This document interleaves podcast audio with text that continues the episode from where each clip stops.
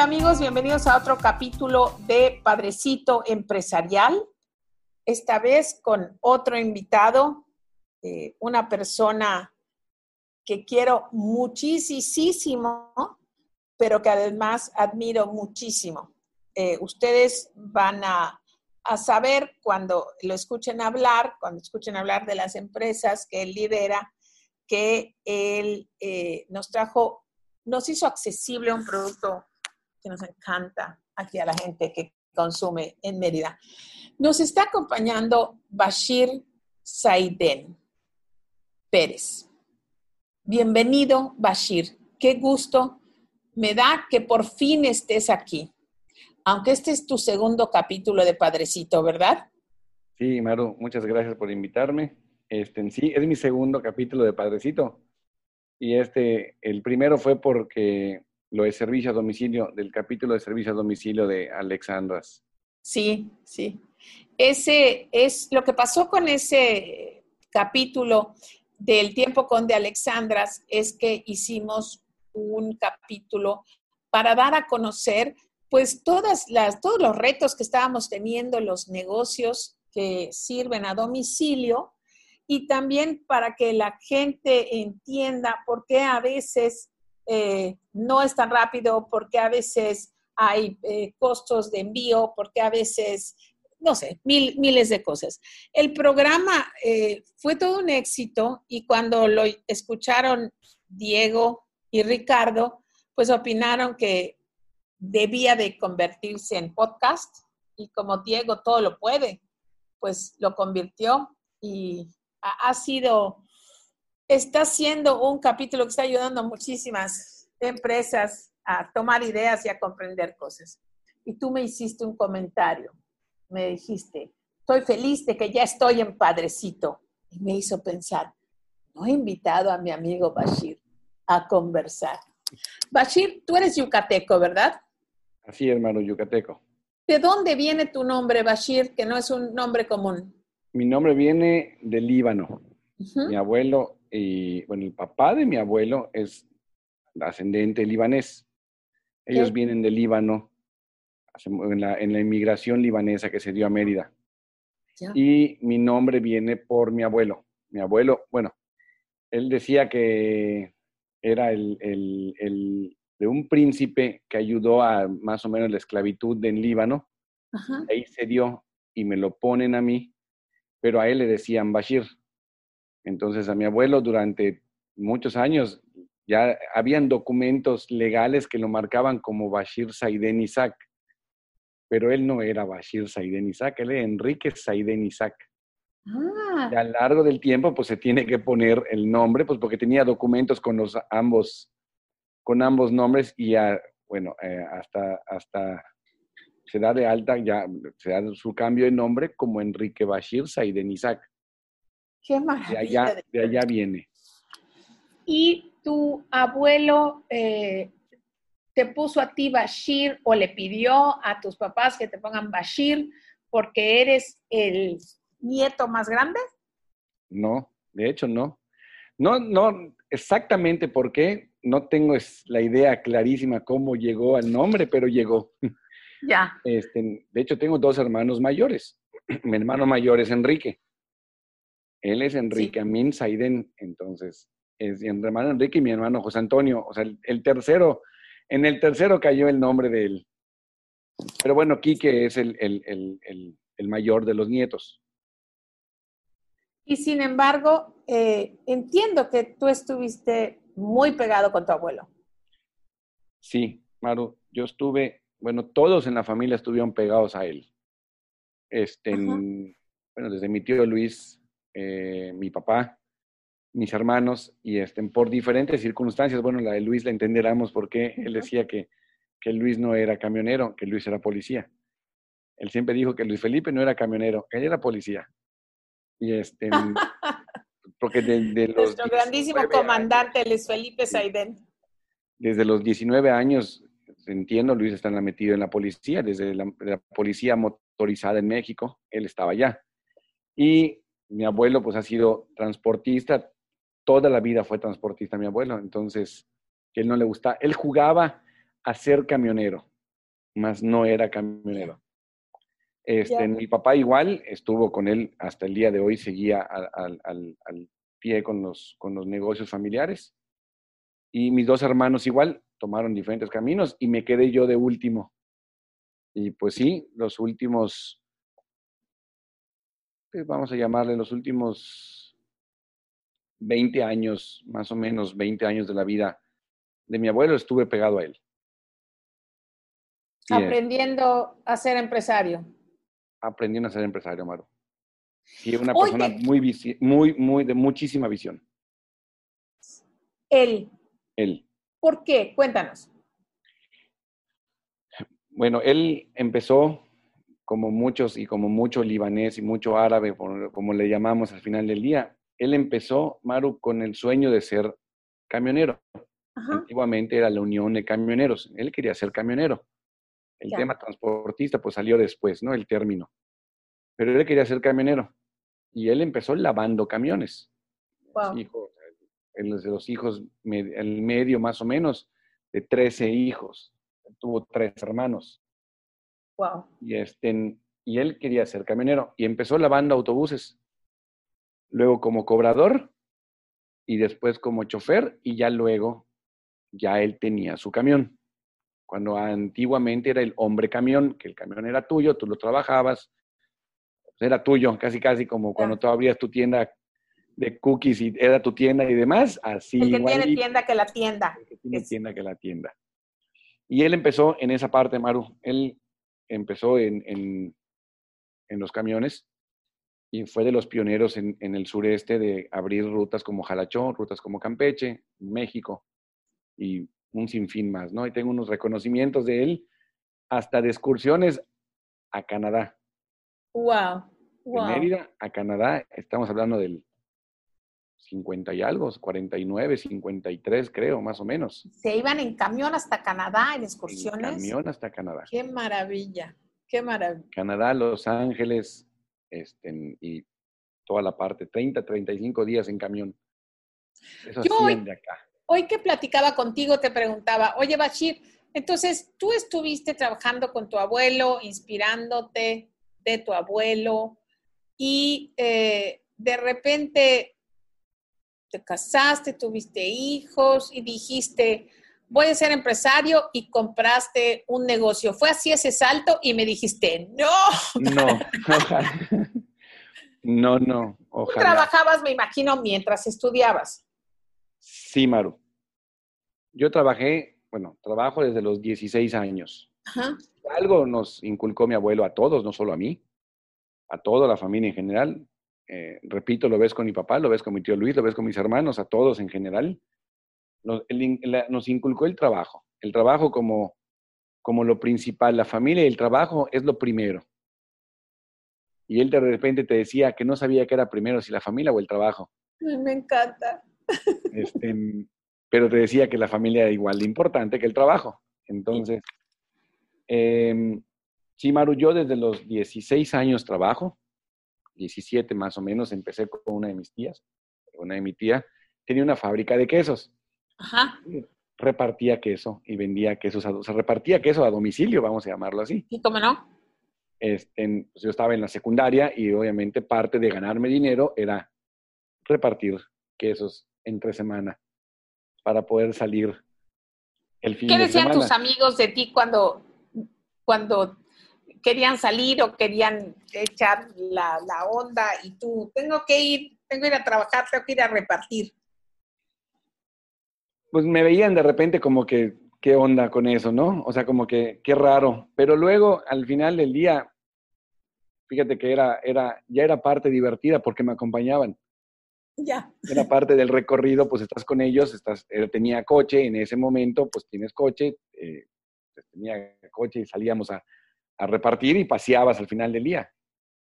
Entonces, este, pues sí, al final del día, pues se unieron conmigo y me ayudaban. Yo manejaba, ellos casi, casi preparaban todo y yo entregaba, pues de casa en casa hasta que termináramos en el menor tiempo posible, pues obviamente porque mientras más tiempo, más rápido termináramos, pues más tiempo teníamos libre para, para salir a pasear un rato. ¿Qué otras cosas hiciste en, en tu juventud antes de sentar cabeza? pues te repito, esto fue el principio. De allá me pegué con mi abuelo y empecé en el rancho. Él tenía rancho por hobby. Uno de sus hermanos se dedicaba al rancho, lo entró a apoyar y él se quedó con el rancho. Entonces, ahí empecé con él. De hecho, así empezó. Yo empecé a trabajar con él en el rancho. Y me fui metiendo poco a poco, pues además estaba yo muy chavo para él. Este, y ya habían pasado varios miembros de la familia por allá y nadie se quedaba. Entonces, mi abuela era una persona muy estricta, Maru, muy, muy organizada en algunas cosas, muy ordenada en algunas cosas, pero muy desorganizada en otras. Ok. Este, y, pero era muy estricto y muy metódico. Se levantaba a la misma hora, tomaba su café a la misma hora y se iba a trabajar a la misma hora. Y me dijo un día, yo me voy a las 8 de la mañana de acá. ¿Contigo o sin ti? Y un día, pues un viernes, me acuerdo, pues obviamente estás de fiesta, me dormí y llegué 8.10 y me dejaron. Ya no estaba el abuelo. Ya no estaba el abuelo. Qué linda lección, cae bien. No, hombre, me han puesto, ya te imaginarás.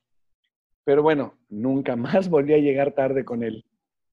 Y todos los jueves, martes, jueves y sábado me iba con él a las 8 de la mañana, salíamos de su casa, como relojito. Ya. Y este, empecé en el rancho con él, Maru, y poco a poco me fui acomodando con él en el tema del rancho, que también era un relajo. Y lo fuimos organizando, jalé gente para que me ayudara, pues yo no conocía nada de ganadería. Y este, pues como diría nuestro amigo Mendicuti, luego te venden gato por liebre. y eh, muchas cosas le pasaron así, que al final del día, pues él tampoco conocía mucho del negocio. Y pues nos fuimos metiendo, me fui metiendo, conseguí gente que me ayudara. De hecho, Juan Pablo, que lo conoces, desde ese entonces está conmigo. Ah, Juan Pablo, el gerente Juan general Pablo veterinario. de, ya, ya, ya, de, de, todo el emporio que tienes ahora, que nos vas a comenzar a comentar más adelante. Y de eso lo conociste, como doctor Juan veterinario. Pablo, es, Juan Pablo es amigo de mi hermano Pepe. Ajá. Y estudió con él pero él es veterinario. Originalmente Juan Pablo era veterinario, luego estudia para chef y es chef y más todo lo que, lo que ya verás o sabrás de que se dedicaba a la comida. Súper chévere persona. Que, Saludos que, a Juan Pablo. Al mismo tiempo que se dedicaba al rancho, él también hacía sus pininos en banquetitos y su comida y amigos y demás. Al mismo tiempo, los dos hacíamos diferentes roles. Pero bueno, Juan me ayuda, él es veterinario y era de los fregones, fregones en inseminación artificial. Entonces él me wow. ayuda mucho a meter orden y a organizar todo el tema del rancho y llegamos a manejar, sin temor a equivocarme, 850 vientres. Qué bárbaros, qué bárbaros. Y, este, y en el final del tiempo, pues obviamente mi abuelo pues ve que me sigo metiendo con él y me empieza a jalar para otro lado. Entonces él decía que los camiones dejaron el rancho y que cuando los, el rancho dejaran camiones, entonces, se acababa su negocio. Y sí, efectivamente, eh, al final del día, el rancho le devolvió camiones y me fui jalando ya para el tema de los camiones y el rancho fue quedando en segundo término. Ya. Y eh, allá me quedé con él y hasta el día de hoy sigo, no está él, pero sigo con mi abuela. Pero haznos un pequeño eh, fast forward eh, tú conoces a una mujer encantadora, guapísima. Sé que esto que voy a decir es un cliché, pero es la verdad en su caso. Hermosísima por dentro y por fuera. Lore, te Lore. casas, tienen hijos. Sí. Y dos hijos. Dos hijos eh, hermosísimos y ya casados. ¿Es a ti? ¿Es a ella? ¿Qué pasa? Que tú estás inquieto y están empezando, ¿y qué más hacer? Porque ocupado estabas, tú tenías trabajo. Sí. ¿Qué pasa? ¿Qué, cómo, ¿Cómo surge esa historia? Que gracias a esa historia es que tú y yo nos llegamos nos a conocer. Uh -huh.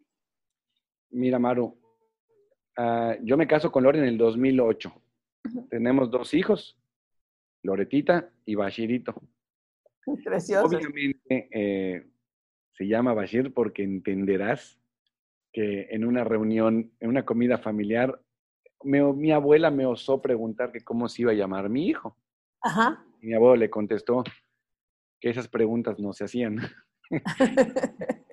que porque ellos ya sabían cómo se iba a llamar Bashir. Entonces, no había vuelta de hoja. Eh, no había nada que discutir. No había nada que discutir. Entonces, eh, me caso y lo mismo, Lore también muy inquieta. Tuvimos un negocio antes de la franquicia, este, de una de las, tuvimos una franquicia de tiendas que se llamaban en ese entonces todas 590. Ajá. Ahí empezó la inquietud de, de Lore en esa parte de trabajar y de hacer igual sus pininos, porque también es hiper inquieta como yo. Entonces de ahí empezó todo, Maru. Empezamos con una tiendita, luego empezamos con dos, luego con tres y viceversa. Luego ya hicimos cinco, fue un caos, regresamos a dos y para parar de contar, cuando nace Tita, pues ya eh, le baja la guardia a Lore y dice, mejor me quedo a cuidar a mis hijos un rato, ya que estén más grandes, decido qué hacer. Y efectivamente así fue. Pero en el 2011, sí. 12, si no me equivoco, nació Tita en el 11, 2012, 2013, Maru. No me gusta la fecha, pero bueno. En 2013 detectan cáncer de tiroides a Lore. Oh. Y de allá, pues hubo un bajón y demás. Y a raíz de ella no estar quieta, como siempre, investigando lo que come la gente que tiene cáncer, de dónde se desarrolla el tema del cáncer y demás, se mete a averiguar más a fondo y encuentra una franquicia, vainilla de chocolate, que marcaba y postraba el tema de postres sin azúcar, tema más sano, más saludable, todo más orgánico. Y derivado de lo que ella tenía, pues quería hacer algo para que la demás gente, mis hijos y demás, no se enfermaran. De ahí empezó Vainilla Chocolate y de ahí es cuando nos conocemos usted y yo. Así es. Este, así es. Ahí empezó Maru. Sí, yo estaba muy ocupado. La verdad es que ella quería hacer un negocito este, quería hacer algo para trabajar y que las mamás tuvieran un lugar para ir. Pero ¿y su salud, Bashir? Es, eso me estoy enterando ahorita. Su salud, pues sí, o sea, fue largo, Maru, no tan largo como, como pensamos al principio. Salió adelante muy rápido y este, la verdad es que pues nunca se, se sintió mal un tiempo y sí tuvo pues el tema de la radiación, el tema del yodo, etcétera y demás, pero pero fue muy rápido, fue muy rápido. Y los niños estaban chicos, entonces tampoco le dio mucho tiempo de, de, de quedarse. Así es. Baja, ni mucho menos. De, ocupada en lo que le estaba pasando. Qué, qué maravilla.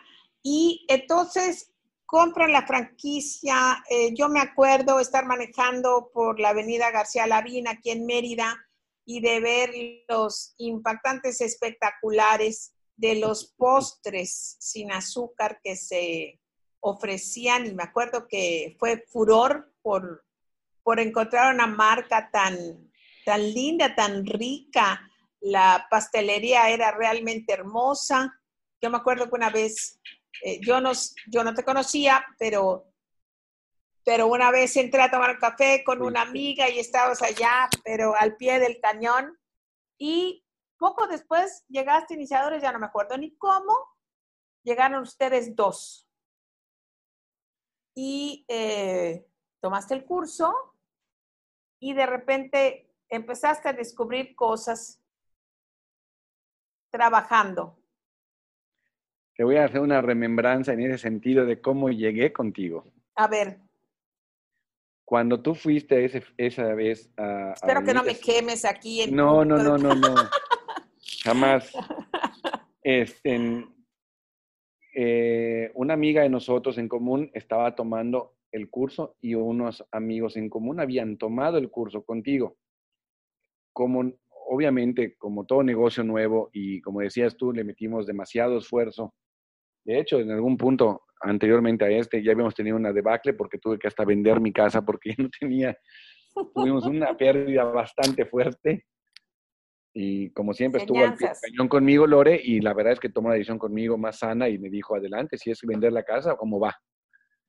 eh, cuando empezamos con vainilla, que igual era un negocito, que así empezó el, el, tema con ella, que terminó siendo un, la verdad es que una muy buena inversión, un buen negocio.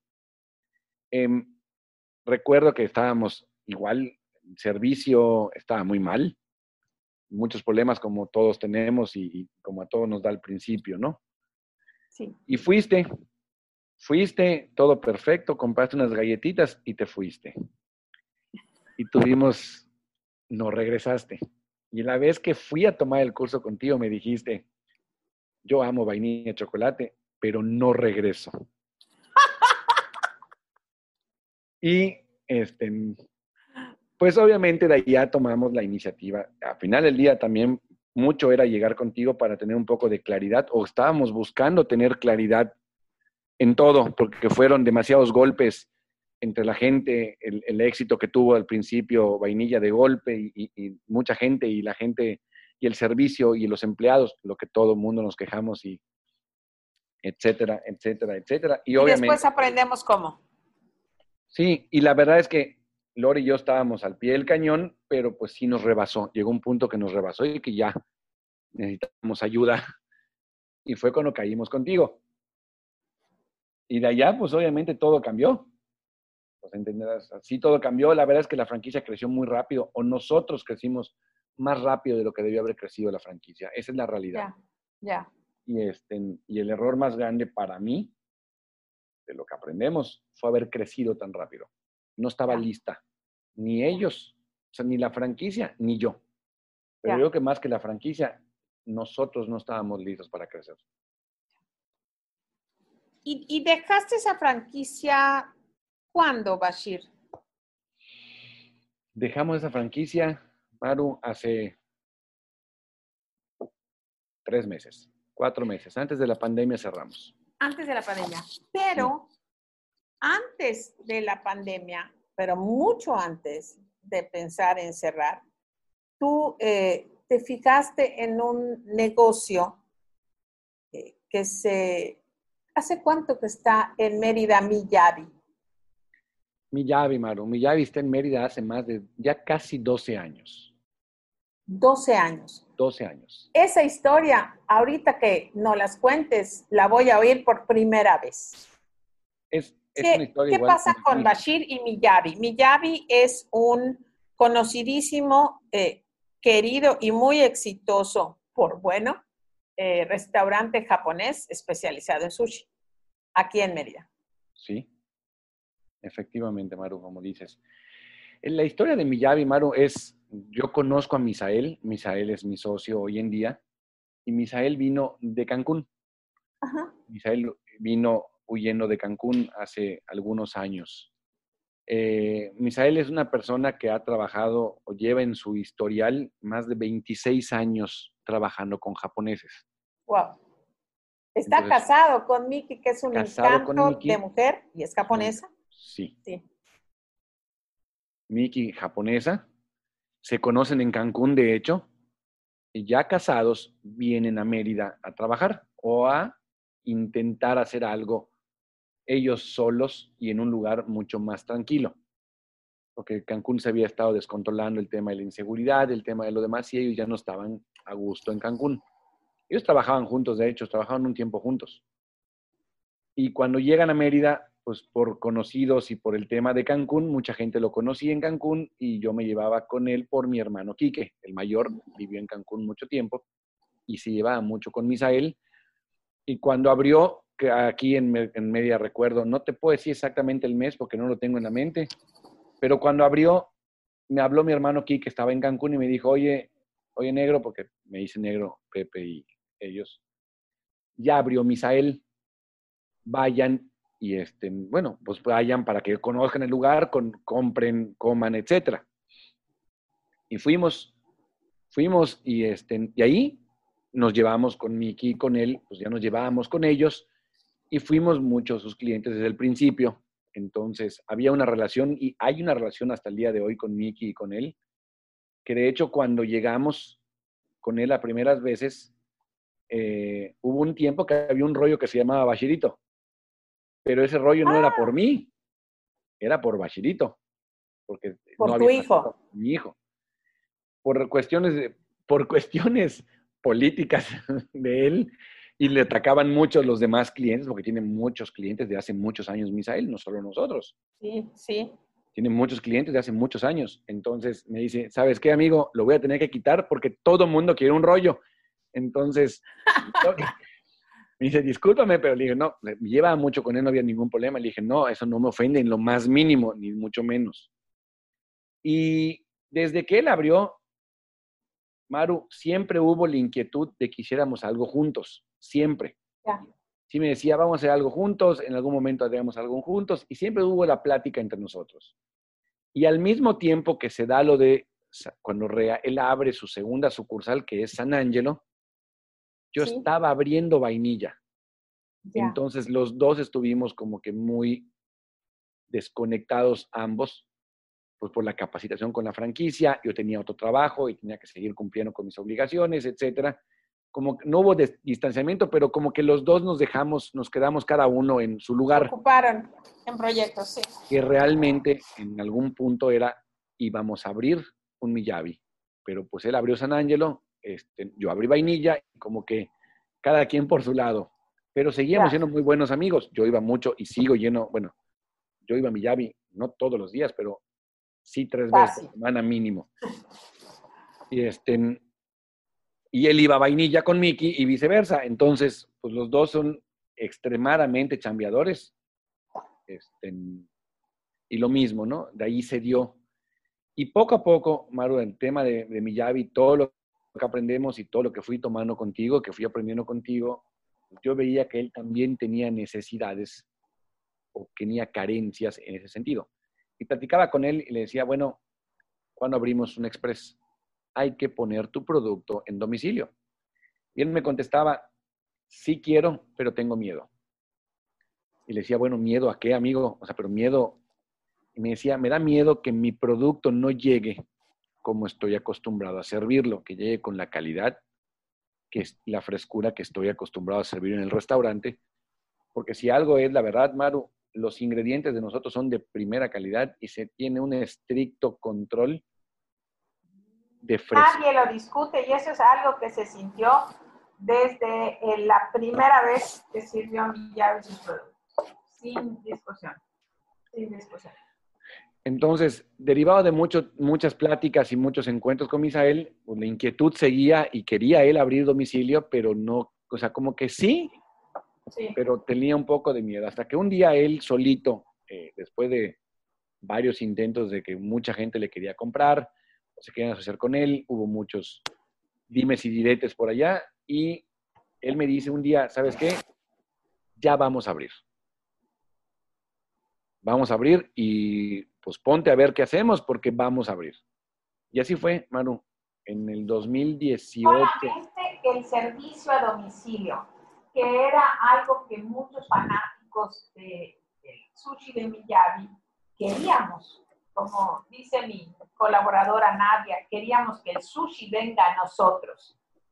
Y perfectamente entiendo su temor, porque era una de las cosas que a mí también me atemorizaban, ¿no? De sacar, si yo vendo galletas recién horneadas, ¿cómo voy a estarlas repartiendo por toda la ciudad?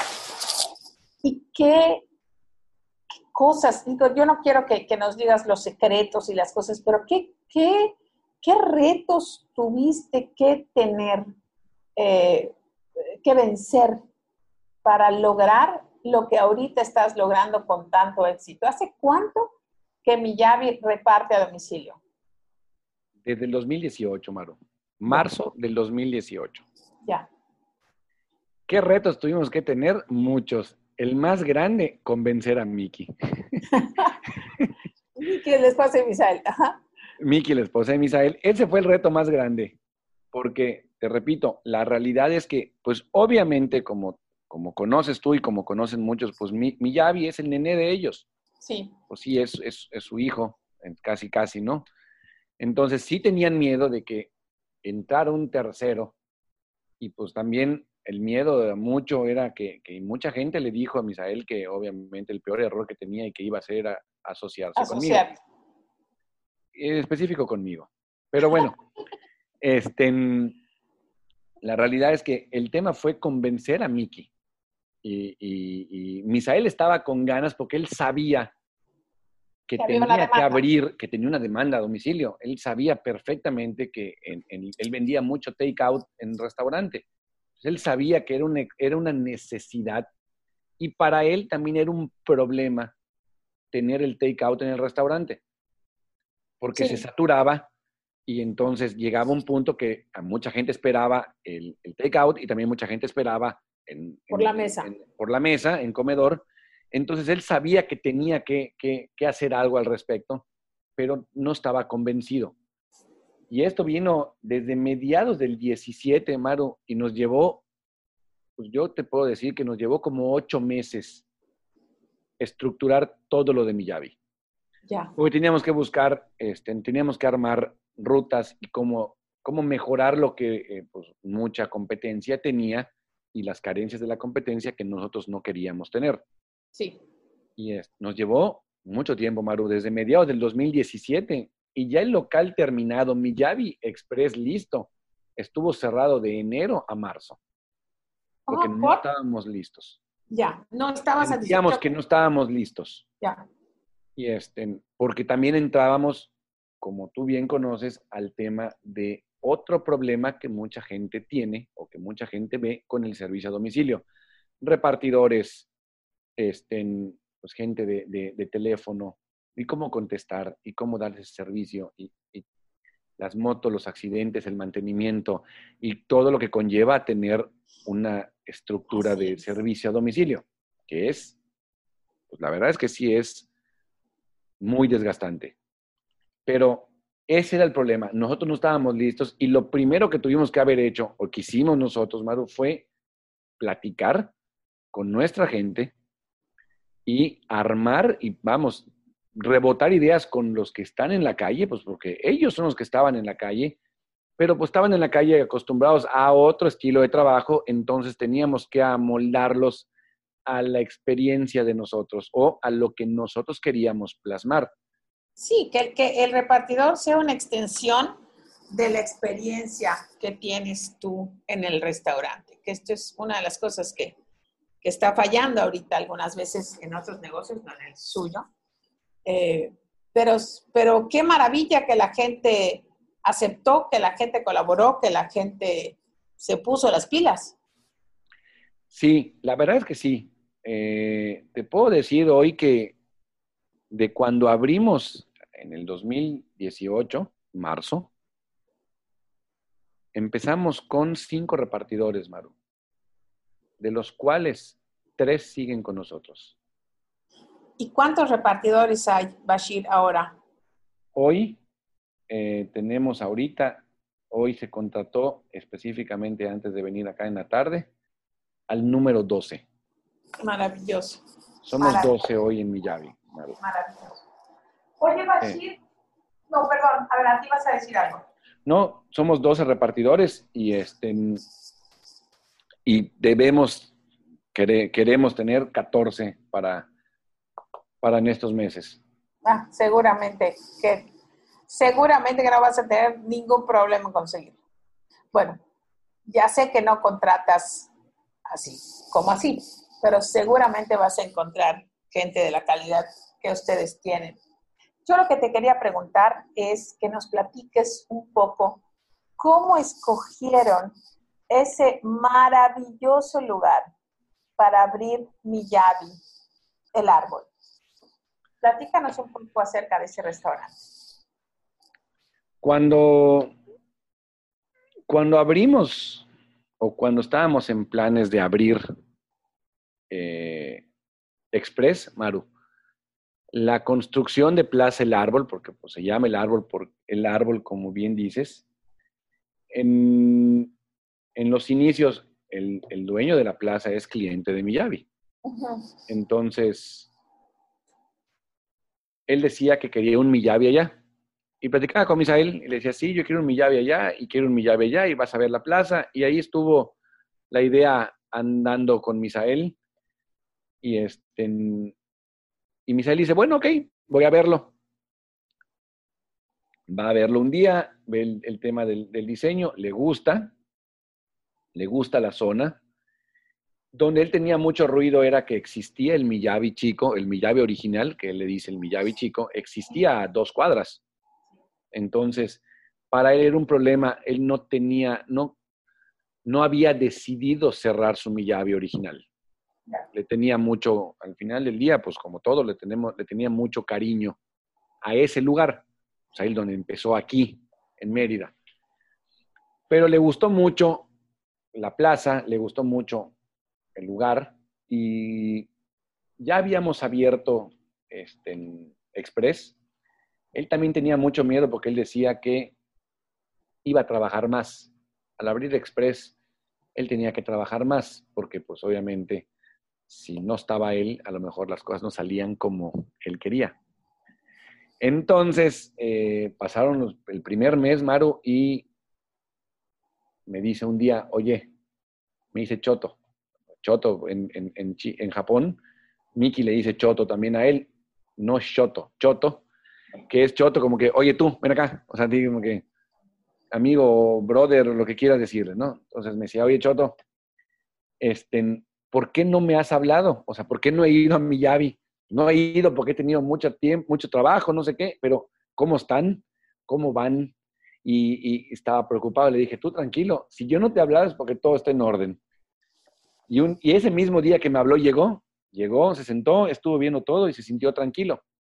Al paso de los primeros meses, cuando él vio que no tenía que trabajar más, me habló y me dijo, ¿dónde estás? En tal parte, en Express.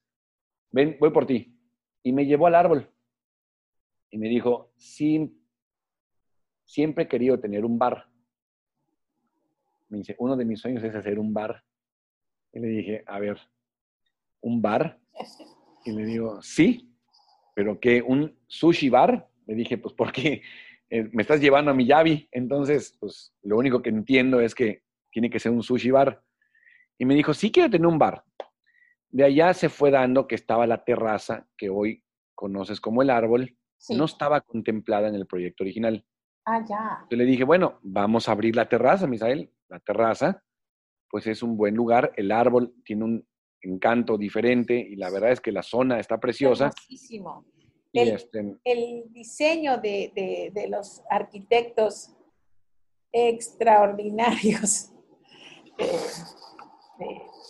Arham, ¿verdad?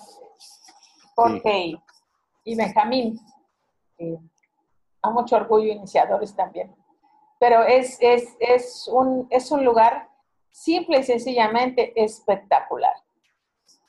Y, y, con esa sensación que estás afuera, pero estás adentro.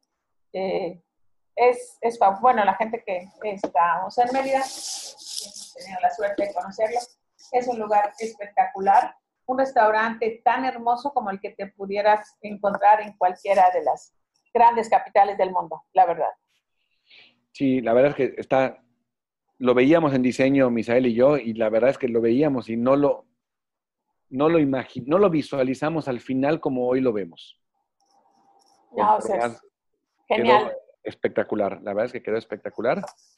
Y allá se dio, Maru, de allá se dio que yo me involucro con él más a fondo porque él ya veía y ya sentía en mí más que, pues más que, que, que el tema del socio malo, que al principio tenía miedo también, como todos tenemos miedo de tener un socio, pues más que nada hicimos un equipo que hasta hoy sigue funcionando perfecto.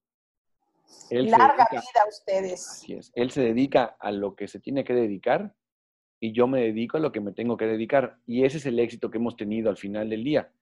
Pues porque obviamente sí conozco la cocina, sí me gusta la cocina me gusta todo el tema de cocina, pero pues yo no soy experto pero en es operación. Lo mío es la operación. Y a él le encanta la cocina y no le gusta la operación. Entonces, pues al final del día hicimos una muy buena mancuerna, pues porque él sigue viendo todo el tema de calidad de productos, los ve él.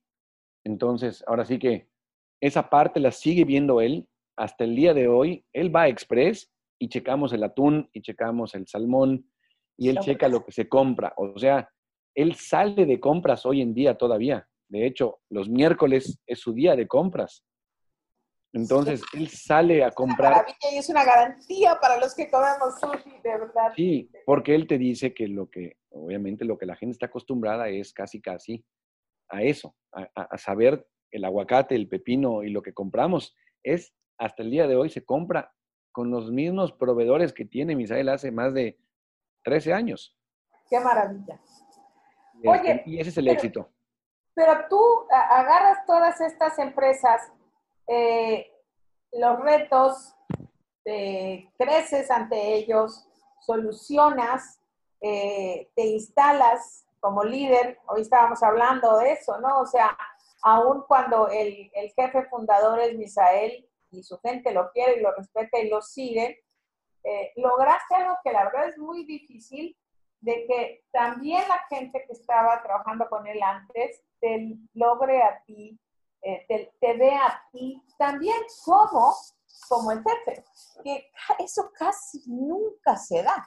O sea, la gente que comienza y que funda algo, pues es para, para la gente, eh, el jefe, el que dirige, hasta que él lo diga, y eh, eso habla de, toda tu capacidad. Y aunque los retos son grandes y, y pueden verse como, como cosas que tienes que solucionar, son difíciles. O sea, llevar sushi fresco a domicilio, mis respetos. Algo, eh, no algo, mucho, ya te has de sentir totalmente tranquilo, hasta un poquito, poquito como que, ¿qué más hago? No quiero decir aburrido, ¿verdad? Porque estás trabajando todo el tiempo, pero resulta que, pues, no sé, eh, aparece esta pandemia en, todo el mundo, todos los, eh, los negocios empiezan a tener pues sus problemitas, menos gente, baja de ventas. Y a ti se te ocurre abrir otro negocio. En medio de esta pandemia empiezan a llegar fotos de comida deliciosa, eh, publicidad que estás haciendo, pruebas de un, de un menú muy, muy bonito, rico, exclusivo, de un lugar nuevo que se llama Barreta. Platícanos. ¿Qué es eso, Bashir? ¿Y por qué no te puedes estar quieto? Cuéntanoslo todo. Bueno, Maro, rápidamente, eh, sí, obviamente el tema de, de, de, Miyavi, pues sí, me, nos lleva mucho tiempo hoy en día todavía, pero el tema de Vareta tenía... Vareta, no Barreta. Tenía ya sus pininos hace tiempo, ya estaba en el radar hace rato. Cuando viene la pandemia, que realmente te puedo decir que ni yo lo vi venir, ni nadie lo vio venir. Nadie. Este, pues ya teníamos, Juan Pablo, te repito, Juan Pablo es un excelente chef, es un talento desaprovechado con nosotros, lo he dicho siempre. Desaprovechado, no parece. No, o sea, en el tema, pues obviamente la cocina de Misael, eh, la cocina de Misael y de Miki, pues obviamente es una, es una cocina tradicional, al día de hoy sigue siendo una cocina tradicional japonesa. sí digo, Juan Pablo tiene muchísimo conocimiento y un amplio conocimiento en todos los tipos de cocina, pero pues vamos, al final del día hemos implementado nuevos platos, pero sigue siendo la esencia de Misael. Yo le digo de talento desperdiciado a Juan Pablo porque no le habíamos dado esa opción y el lienzo blanco, que exactamente para que él haga su menú. Desde hace rato, y Juan Pablo la verdad es que te repito, hasta el final del día, pues hay una relación de amistad con él y de, mucho tiempo. Y me cocina siempre. O sea, no a mí, a todos, o sea, a todos en general. digo, me cocina porque de repente me ale, me dice, no desayunes, no comas, no cenes, porque ahí te va. Este, o estamos en el mismo restaurante y de repente aparece con algo. Estábamos en vainilla y de repente yo desayunaba completamente otras cosas a las que había en el menú. Entonces, a eso me refiero con un, talento desperdiciado o desaprovechado.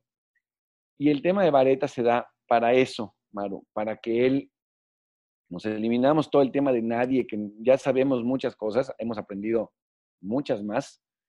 Entonces decidimos, porque esa es la realidad, se decide abrirle camino a él en el tema de un menú y que el restaurante se basa en el tema de, del menú de Juan Pablo. Vamos a llamarlo así, ya es un menú, eh, vamos a llamarle de autor, porque al final de cuentas es él, sí. pero pues sí, sí. le estamos dando un enfoque más casual para que la gente, eh, hombres y mujeres en general, puedan comer los dos bien. Pues porque sí vamos a muchos lugares en el que a lo mejor el hombre come muy bien, pero las mujeres no, o los niños.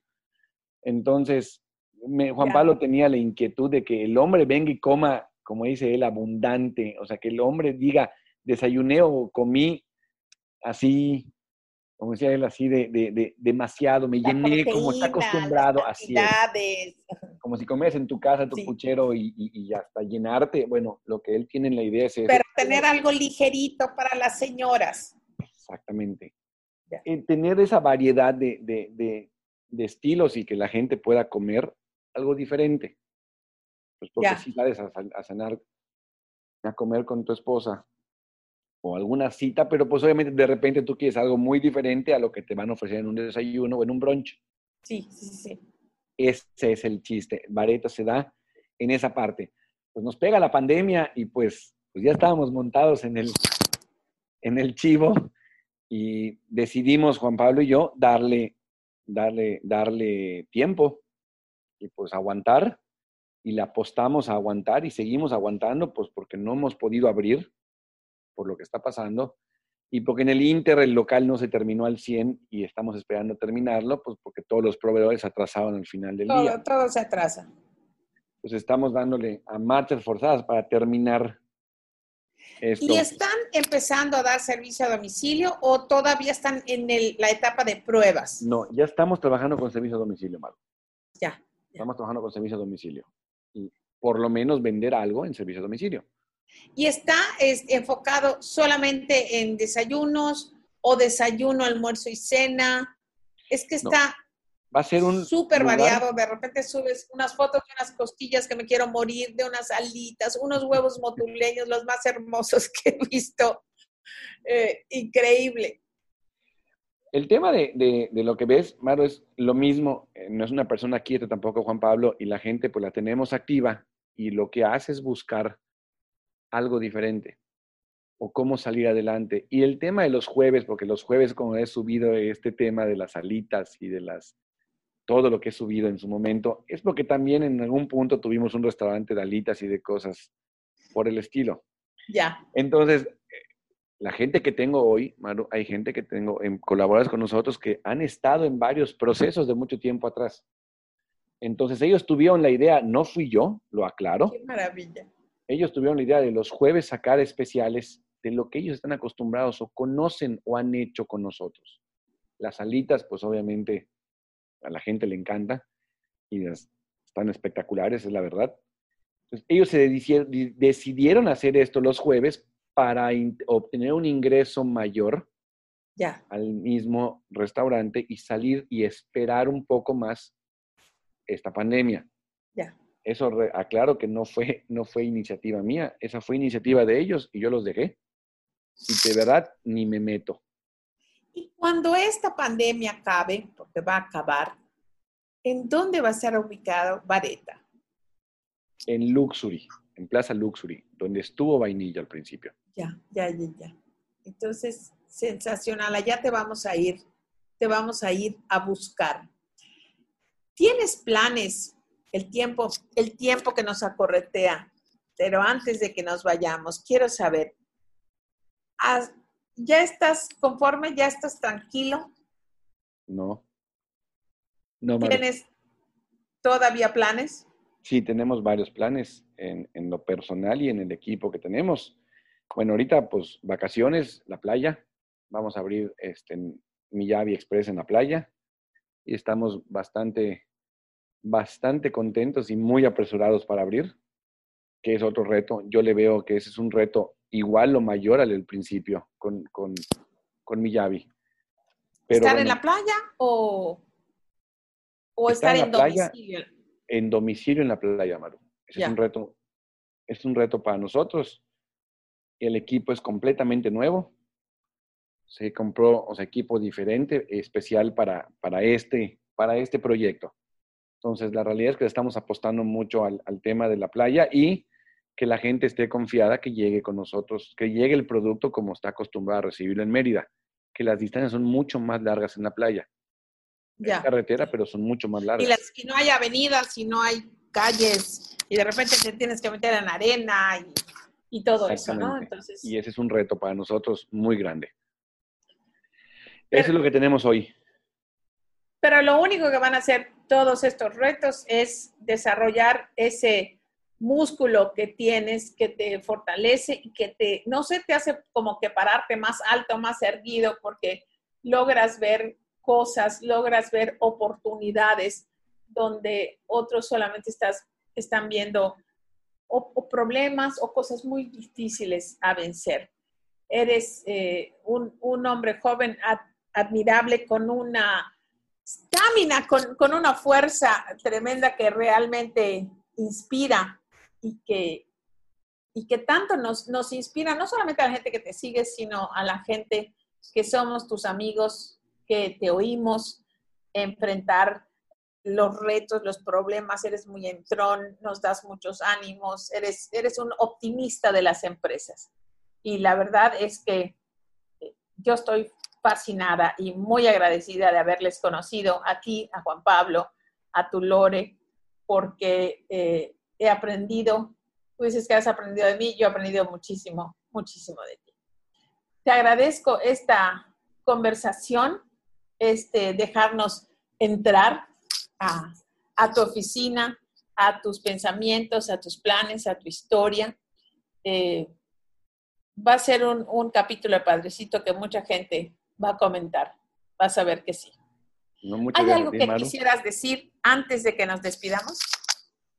Eh, primero que nada, agradecerte por, por, por toda la, la, pues, la, motivación que nos das día a día también, porque eso es, eso es real. Y también las regañadas, ¿verdad? Yo no. eh, no, Maru, este, no, nada, a la gente que nos escucha, pues agradecerle la oportunidad y, como dices, la realidad es que estamos en un mundo muy difícil y no podemos sentarnos a, no podemos estar quietos. Yo creo que esa es la realidad. Si dicen que soy muy aventado, mucho riesgo, sí, que corro mucho riesgo también, pero así me hicieron. Entonces, y así soy. No, Afortunadamente, amigo. Así es. Y estoy muy contento con lo que, con lo que, con lo que hemos logrado hasta el día de hoy. Y te repito, y como dices tú, esto es un trabajo de equipo. No soy solo yo. Está mi gente atrás y la verdad es que, como dices, solo no se puede, porque si no tendría que abrir y cerrar todos los días y llevar el sushi o hacer lo que tenga que hacer yo personalmente acá al lado. ¿Qué lo hago? Duraríamos siete días solamente, Bachir. Esa es la hago, porque sí lo hacemos, eh, lo hemos hecho y lo seguiré haciendo. He llevado pedidos al final del día, pues porque él nos lo pide esto. Así es. Pero no, estoy muy contento y la verdad es que es parte del equipo que, que está atrás de nosotros, que, no, que la gente no ve. Pero lo siente. Así es. Pero lo siente. Muchas gracias, Bachir. Muchas gracias a todos eh, que nos escucharon y aquí estaremos la próxima semana con más historias. Hasta pronto.